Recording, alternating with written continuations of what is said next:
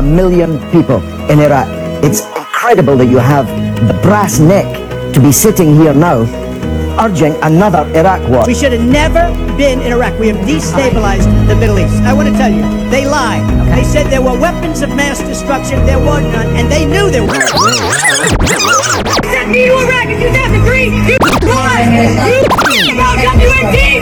A million Iraqis are dead because you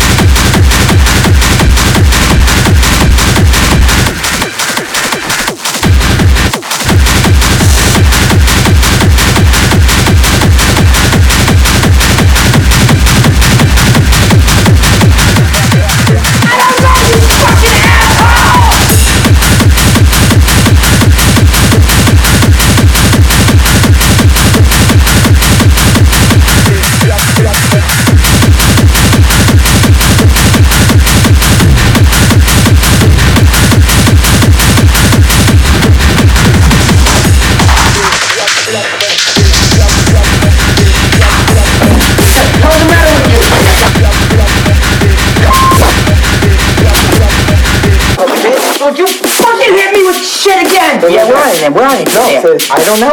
You don't know because there's nobody there, man. Ah!